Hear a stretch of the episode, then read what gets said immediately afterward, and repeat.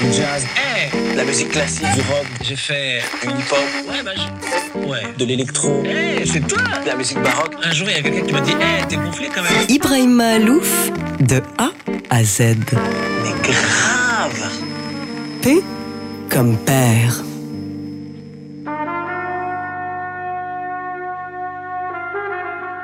Ah, mon papa, mon papa, mon père, euh, qui s'appelle Nassim Malouf, euh, qui à la fois était un père euh, très très compliqué, mais comme tous les génies, il avait, il avait cette part de folie.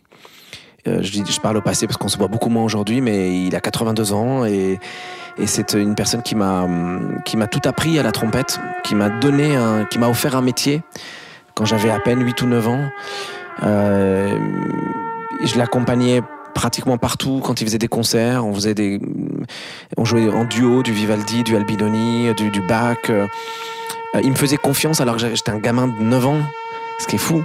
Je me rappelle, on, était allé euh, euh, faire le mariage de Paul Belmondo et de Luana euh, Belmondo. Euh, j'avais 10 ans, quoi. 10 ans. Et j'avais la responsabilité de jouer pour leur mariage, pour leur ouverture, pour leur entrée dans l'église, etc.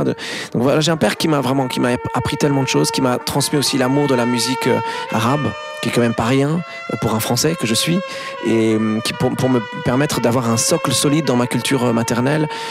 Euh, voilà, je, je remercierai jamais assez mon père de m'avoir transmis cet amour de la trompette, de la musique, de, ma culture euh, libanaise, arabe, et, euh, et de m'avoir offert euh, cette chance d'avoir un métier très tôt.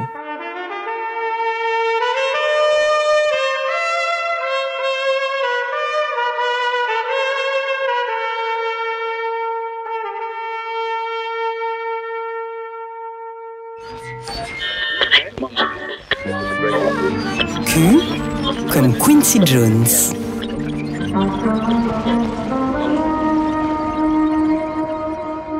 à Quincy, Quincy 2017, je repense à Quincy Jones assis sur le côté de scène et moi à Montreux, complètement euh, estomaqué par l'idée que Quincy Jones, qui est juste le plus grand producteur de, de l'histoire moderne, euh, soit là en train de m'écouter. Je me disais, mais il doit faire ça avec tout le monde comme ça, il doit passer, euh, kiffer puis partir.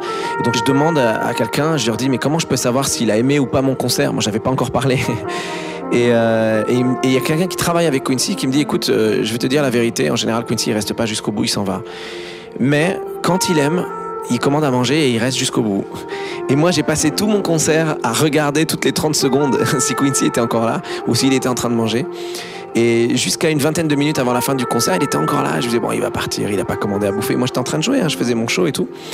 Et à un moment donné, je vois un plateau de, un, très grand plateau de sushi débouler sur le côté de scène et je me dis ouais ouais ouais, il a aimé, il va donc rester jusqu'au bout. Et, euh, et, en effet, à la fin du concert, je suis allé lui parler. On a parlé, je plus, un peu plus d'une demi-heure, trois quarts d'heure.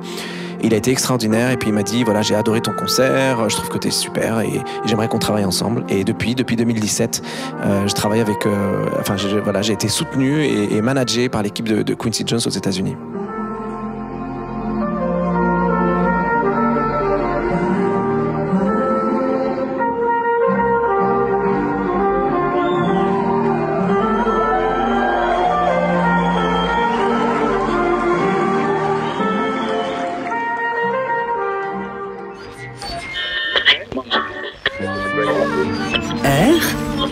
Red and Black Light.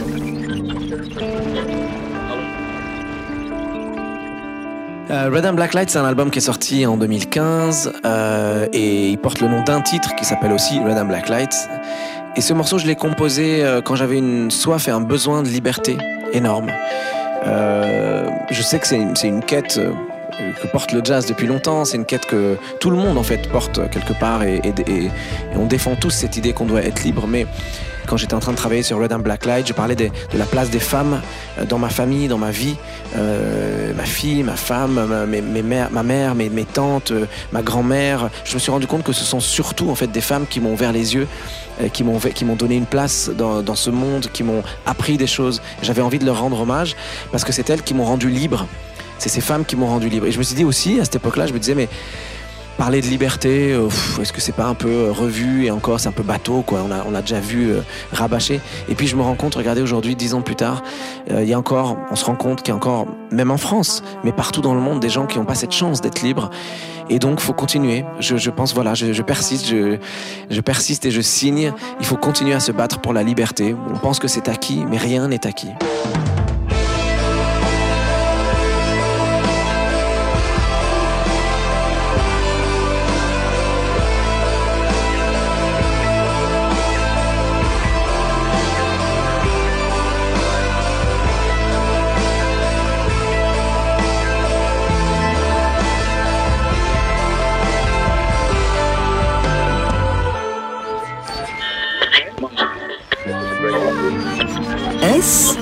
Comme Sting. Euh, Sting, c'est un, un artiste incroyable. Combien il y a de Sting dans le monde? Il n'y en a pas beaucoup. Euh, on s'est croisés à, dans- à- l'occasion de l'opéra rock euh, de Steve euh, au théâtre du Châtelet. Et à la fin, il est venu me voir, il m'a pris dans ses bras, il m'a serré dans ses bras, il m'a dit On va se revoir, Euh, j'ai beaucoup aimé ce que tu fais, euh, on va se revoir. Et moi, j'y croyais pas trop. Et puis, quelques, euh, semaines, quelques jours plus tard, je reçois un appel de son management qui me dit euh, Ibrahim, Sting voudrait te revoir, il voudrait travailler avec toi. Et je me suis retrouvé en Toscane chez lui à travailler deux semaines euh, sur son album. Et Sting, on s'est retrouvé euh, quelques temps après. Euh, C'était la réouverture du Bataclan après les attentats euh, terribles euh, qui ont eu lieu. Et, hum, et Sting, en fait, on m'avait proposé de participer à, l'événement de réouverture et je voulais pas parce que je me suis dit est-ce que c'est pas un peu trop tôt, un an? Euh, et puis finalement, Sting m'appelle et il me dit j'ai besoin de toi en français comme ça. et en effet, voilà, on a, on a, on a on a fait ce concert qui est quand même un concert fou qui a été diffusé dans je sais pas plus de 20 pays dans le monde et qui restera certainement des moments les plus forts de ma vie euh, de soutien euh, à la France, de euh, dénonciation de ce qu'il y a de pire chez l'être humain. Et on a fait ça finalement en faisant la fête avec Sting, ce qui est quand même assez fou, mais c'est aussi ça la musique, ça soigne. Et je crois qu'on avait besoin de- de- d'être soignés à ce moment-là, d'être tous sous la main de, de ce grand artiste, de ce grand magicien qu'est Sting.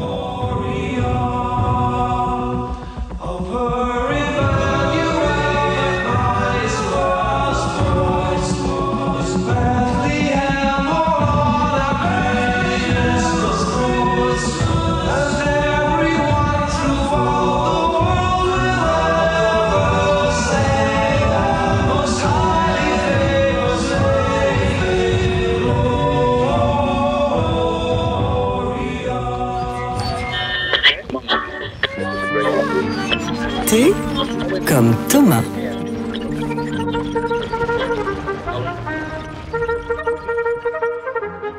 Thomas, euh, T-O-M-A, euh, c'est euh, l'acronyme de Trumpet of Michel-Ange, des trompettes de Michel-Ange, qui est, qui est un grand, grand, grand projet que je lance en avril. Donc l'inauguration de ce projet aura lieu le 17 avril au Grand Rex, donc juste pas très loin de chez vous, TSF. Et, c'est un très, immense projet de transmission. Euh, je pourrais pas tout expliquer parce que c'est beaucoup trop long. Euh, mais si je devais résumer tout, je dirais que je, euh, si je suis venu euh, sur Terre, c'est pour ça. C'est pour ce projet-là, c'est pour la transmission. Je viens d'une famille qui a hérité de cette culture des cuivres à la française, qui a été amenée euh, au Liban sous mandat français. Mon grand-père, mon arrière-grand-père jouait de la trompette et de la clarinette à la française grâce à ces, euh, grâce à ces fanfares euh, traditionnelles françaises. Puis finalement, mon père a fini par jouer de la trompette et est venu en France euh, étudier avec Maurice André. Puis il m'a appris à moi. Puis vous voyez, de génération, de génération, génération comme ça, on se transmet cette culture française. Et pour moi, les trompettes de Michel-Ange, l'acronyme est anglophone parce que il a vocation à voyager un peu partout dans le monde, mais c'est un hommage et un remerciement à la France et à la culture française à travers euh, cette culture de- des cuivres à la française.